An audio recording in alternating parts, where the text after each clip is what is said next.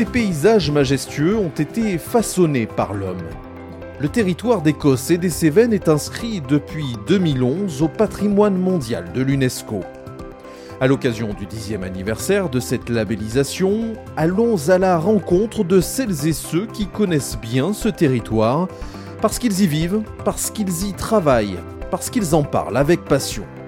Ce podcast est réalisé par la marque de cosmétiques L'Accent, en partenariat avec Midi Libre et l'entente interdépartementale Cossé-Cévennes.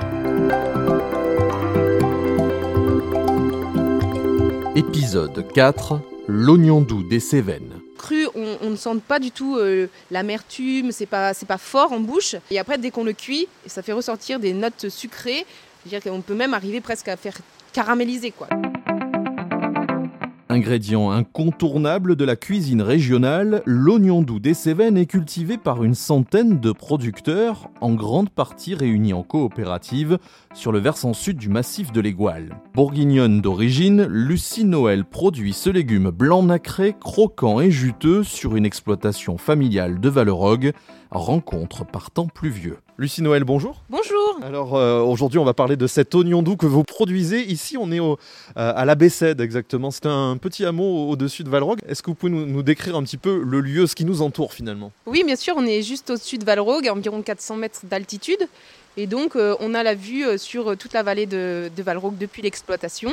On travaille donc sur différentes terrasses. On en a ici à la Bessède et on en a aussi sur un autre deuxième site à Souillos, en montant en col du Pas. Est-ce que vous pouvez nous, dire euh, depuis quand vous, travaillez ici finalement? Quelle, est votre histoire avec ce, lieu? Alors en fait, je suis arrivée dans les Cévennes en 2013 pendant mes études d'ingénieur agronome et euh, j'ai rencontré mon conjoint. Je suis jamais partie. J'ai beaucoup aimé le, paysage, le lieu et, euh, finalement j'ai adopté tout le mode de vie et je me suis installée officiellement en 2018 sur l'exploitation. On a aussi un gros troupeau de brebis.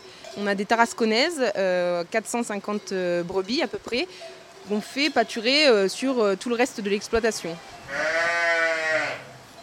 Alors l'oignon doux des Cévennes bénéficie d'une AOP, c'est une appellation d'origine protégée, on va le rappeler, euh, depuis 2008. Qu'est-ce que ça signifie exactement? En fait, ça nous permet de nous démarquer des autres oignons, de montrer qu'on a un produit qui est unique et qui est réalisé, enfin produit dans des conditions très particulières. Et surtout, ça nous permet de défendre notre oignon qui est euh, certes un petit peu plus cher euh, dans les magasins, mais qui demande un travail euh, très important parce que tout est fait à la main en fait. Il y a très peu de mécanisation, à part pour préparer les terrains, mais le repiquage se fait à la main, l'arrachage se fait à la main et le tri se fait à la main. Donc c'est un travail de longues, longues heures qui fait qu'il était important aussi de protéger notre savoir-faire par cette AOP quand on parle d'AOP, d'AOC, euh, donc AOP c'est au niveau européen, ça, couvre tout un secteur, un périmètre particulier qui est spécifique ici? Oui, oui, oui. Euh, euh, la production d'oignons doux des Cévennes est réservée à certaines communes du secteur, 31, 32 communes qui sont réglementées. Et en fait, en dehors de ces zones-là, on ne peut pas faire de l'oignon des Cévennes en AOP. Donc c'est à la fois le savoir-faire, euh, l'aire géographique qui est reconnue, mais cette aire géographique, elle est caractéristique au niveau du terroir aussi, au niveau de la terre, la qualité de la terre, elle est, propice véritablement pour, euh, j'allais dire, l'épanouissement de cet oignon doux des Cévennes. Oui, oui, oui. Et l'AOP définit les terres qui sont autorisées euh, pour la production d'oignon doux des Cévennes en AOP. Et donc les terres doivent, ça doit être du schiste ou du granit. Euh, et les oignons doivent pousser en terrasse. Voilà, ça c'est le cadre de l'AOP. Et de toute façon, quasiment tous les terrains ici sont, comme ça. Quoi. Tous les terrains où on peut faire de l'oignon sont en terrasse et c'est du schiste ou du granit. La terre n'est pas très forte ici, ce qui rend aussi l'oignon beaucoup plus doux que si euh, la même, le même oignon était cultivé ailleurs, euh, ailleurs en France. C'est un oignon qui va être vraiment beaucoup plus sucré, beaucoup plus doux que si on le faisait ailleurs.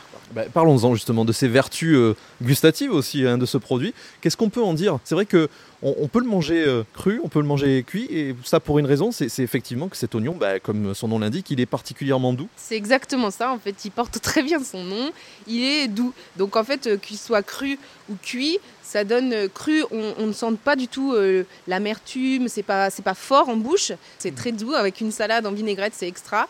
Et, et après, dès qu'on le cuit, ça fait ressortir des notes sucrées, dire qu'on peut même arriver presque à faire caramélisé quoi. Donc euh, en confit, en soupe, euh, en tarte à l'oignon, c'est extra. moi personnellement, ma recette préférée c'est la tarte à l'oignon euh, façon un peu flamencuche quoi. Juste faire revenir les oignons à la poêle avec un petit peu de beurre, des lardons sur une pâte brisée maison avec un peu de crème et voilà, tip top. Cette production, elle, euh, elle marque le paysage, mais au bon sens du terme, on va dire. Elle, elle le dessine, elle le modèle. Il y a ce, paysage caractéristique de ce secteur des Cévennes, avec ces, terrasses. Alors, il y, a, un jargon à chaque fois autour de cette production aussi. C'est l'occasion d'en parler. Oui, ici, les terrasses, on appelle ça des traversiers. Et donc c'est sûr que l'histoire euh, déjà des Cévennes s'est construite autour des traversiers, des terrasses. Euh, déjà avant les oignons, les terrasses avaient été abandonnées en fait euh, parce que c'est beaucoup d'entretien. Et l'essor de l'oignon doux des Cévennes, qui a permis de garder des jeunes qui travaillent ici, qui exploitent l'oignon sur les terrasses, fait qu'on entretient ces terrasses, on réouvre des terrasses et que ça modèle le paysage en petits escaliers et ça ouvre vraiment un paysage caractéristique. Comment s'organise euh, l'année, euh, une année de production euh, il y a évidemment l'entretien des paysages, de ces traversiers, de ces terrasses, et puis la production en elle-même. Comment ça s'organise? Alors en fait, l'année commence en janvier-février avec les semis. Donc on plante les graines dans le sol sur des petits espaces qu'on appelle pépinières. On les fait pousser euh, tranquillement jusqu'au mois de mai, mai-juin, où là on, fait le repiquage. Donc en fait on va arracher ces semis et les remettre en terre euh, plus espacée, euh, avec donc des saisonniers qui viennent nous prêter main forte. Ensuite, les oignons vont, faire leur croissance jusqu'au mois, d'août. Et fin août a lieu la récolte. Donc là, en fait, on arrache tous les oignons, on les pose en andin généralement, on fait sécher euh, les oignons pendant quelques jours, et puis ensuite on les met en caisse ou en palox. Les palox étant des énormes caisses de bois. Et ensuite, on va les, mettre en repos euh, le temps de les préparer. Donc ça, c'est le, dernier travail. En fait, de fin août jusqu'à mars, on prépare les oignons à la main, on les prépare, on coupe les fans, on coupe les racines et on les trie euh, selon leur euh, beauté. Donc on a trois types de classements et ensuite on, emmène tout à la coopérative et c'est à la coopérative où va s'effectuer le calibrage des oignons, donc selon leur taille, et toute la partie commercialisation, vente euh, publicité. On sait que les épisodes Sevenol font partie euh, bah, de la vie ici et il faut composer avec. Comment, comment on fait? Est-ce que c'est traumatisant? Est-ce qu'on scrute la météo euh, chaque jour pour voir quelle est l'évolution? Expliquez-nous un petit peu comment ça se passe. c'est sûr qu'on scrute la météo tous les jours, comme beaucoup d'agriculteurs, je pense. Après, les épisodes Sevenol, c'est quelque chose qui est caractéristique d'ici, des Cévennes et surtout du pied du Montégoal, hein, parce que c'est quelque chose de, météorologiquement qui est assez fréquent, on va dire, à l'échelle d'une vie. Après, on redoute euh, un épisode extraordinaire qui ferait euh, énormément de dégâts. Euh, ce qu'on a eu le 19 septembre 2020, c'est plus normal. C'est vraiment quelque chose qui nous a tous marqués, qui a fait beaucoup de dégâts, qui a emporté des vies.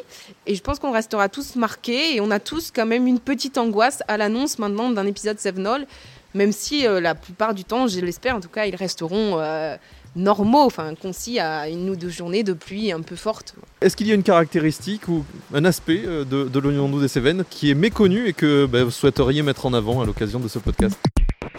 C'est plutôt une anecdote en fait. Euh, nous, c'est vrai que sur l'exploitation, on a une vache euh, très domestiquée et on a commencé à lui donner des oignons pourris pendant l'hiver, pendant quand on trie, en fait, on, jette les oignons pourris. Et nous, on a commencé à lui donner à manger. Et, et elle aime beaucoup ça et ça nous permet de la nourrir l'hiver, juste un peu de foin et des oignons pourris ça lui donne très mauvaise haleine, mais, euh, mais c'est vrai que comme ça, euh, on fait la boucle, la boucle est complète, euh, on, ne, on ne jette rien. Au prochain épisode de ce podcast, on parlera des forêts. Moi, si je vous parle de forêts, qu'est-ce que ça vous inspire? C'est sûr que les forêts dans les Cévennes, c'est quelque chose de très important, ne serait-ce qu'au niveau du paysage, hein, où elles représentent une très très grande part du paysage. Nous, en tant qu'éleveurs de brebis, bergers, elles représentent aussi une grande part de nourriture pour nos brebis, hein, surtout dans les châtaigneraies. Après, euh, ça demande beaucoup d'entretien. C'est pas toujours facile quand on a euh, plusieurs centaines d'hectares d'entretenir plusieurs centaines d'hectares euh, juste pour le pâturage. après, il est aussi important de ne pas avoir que de la forêt, je pense. Merci Lucie Noël. Mais merci à vous. Et merci à vous d'avoir suivi cet épisode. À très bientôt pour mettre à nouveau l'accent sur l'Écosse et les Cévennes.